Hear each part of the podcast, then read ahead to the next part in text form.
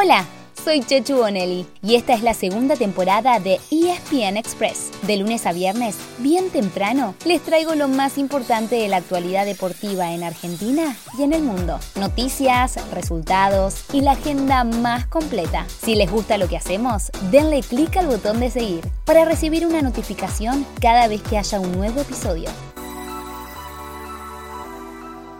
Buenos días, ¿cómo están? ¿Cómo empezaron un viernes distinto? Distinto porque no hay fútbol local y también porque esta noche juega la selección, en la que seguramente sea el último partido de local antes del Mundial 2022. Y hablando de Mundial, ayer hubo muchísimos partidos de eliminatorias, con lo cual también va a ser distinta nuestra rutina de todos los viernes. Primero les vamos a contar qué pasó alrededor del planeta fútbol, quiénes sacaron pasaje y cómo sigue el camino a Qatar. Y después, para terminar, les contamos qué más hay para ver el fin de semana.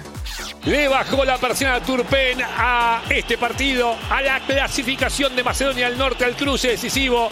Se terminó el sueño de Italia de volver a una Copa del Mundo. Sí, Qatar, Qatar se queda sin el campeón de Europa, Italia se queda sin Mundial.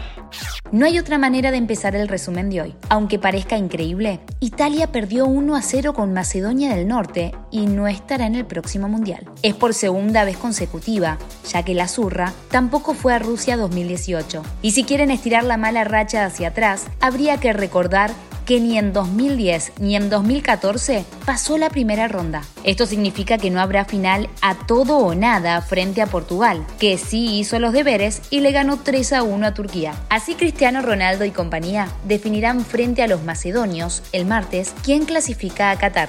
El mismo día se enfrentarán Polonia y Suecia. Los polacos avanzaron sin jugar por la eliminación de Rusia, mientras que los suecos tuvieron que ir a la largue para ganarle 1 a 0 a República Checa. Gales, gracias a un doblete de Gareth Bale, se impuso 2 a 1 y eliminó a Austria. Pero esta serie se definirá recién en junio, ya que la otra semifinal, entre Escocia y Ucrania, se postergó por la guerra. Donde sí hubo definiciones fue en Asia. Arabia Saudita clasificó tras empatar 1 a 1 con China y Japón lo hizo venciendo 2 a 0 a Australia. Los australianos igual tendrán una chance en junio a través de un doble repechaje. Primero se eliminarán con el tercero del otro grupo asiático, que saldrá de Emiratos Árabes, Irak y Líbano. Y el ganador jugará con quien termine en el quinto puesto en Sudamérica. Ayer también hubo acción en otras dos confederaciones que seguirán jugando hasta el miércoles. En Oceanía quedaron definidas las semifinales para el domingo. Los ganadores después chocarán en una final el miércoles. Y quien pase enfrentará al cuarto de la CONCACAF en junio por un lugar en el Mundial. Justamente en la CONCACAF anoche se estiró el suspenso, aunque todo indica que Canadá, México y Estados Unidos clasificarán. Y al repechaje, ¿irá Costa Rica? ¿Irá Panamá?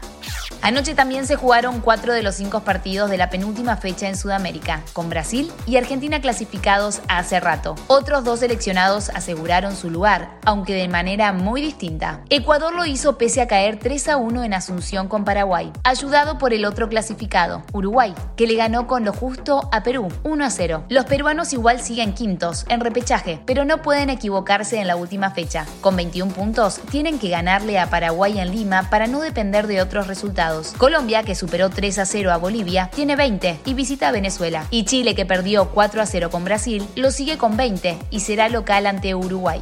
El quinto partido de la jornada con Mebol será esta noche en la Bombonera. Desde las 20:30 la escaloneta se despide de sus hinchas enfrentando a Venezuela, que ya está eliminada. El técnico no confirmó el equipo, pero sí dijo que Franco Armani estará en el arco, ante la ausencia de Dibu Martínez. Jugará de entrada Lionel Messi, recuperado de una gripe, y Ángel Di María también podría estar entre los titulares. Cerramos el capítulo de eliminatorias contándoles que hoy se juega la ida de las cinco finales en África. La vuelta está programada para el martes y todos los partidos están disponibles en Star Plus. Anoten y elijan, porque acá puede estar el próximo tapado mundialista. Congo, Marruecos, Mali, Túnez, Egipto, Senegal, Ghana, Nigeria y Camerún, Argelia.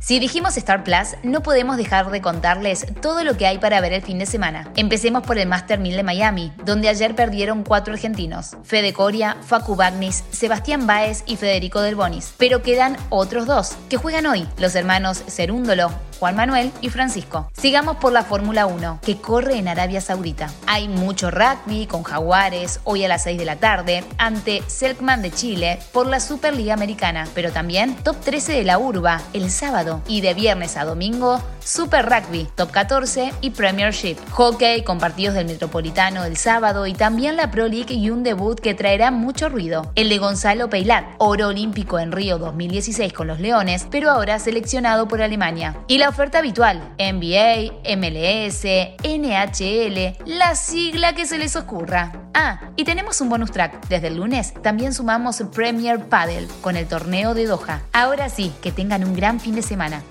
Así llegamos al final de nuestro episodio de hoy. Soy Chechu Bonelli y de lunes a viernes, al comenzar el día, les cuento lo que pasó y lo que se viene en el mundo del deporte. Los espero en el próximo episodio con mucho más ESPN Express.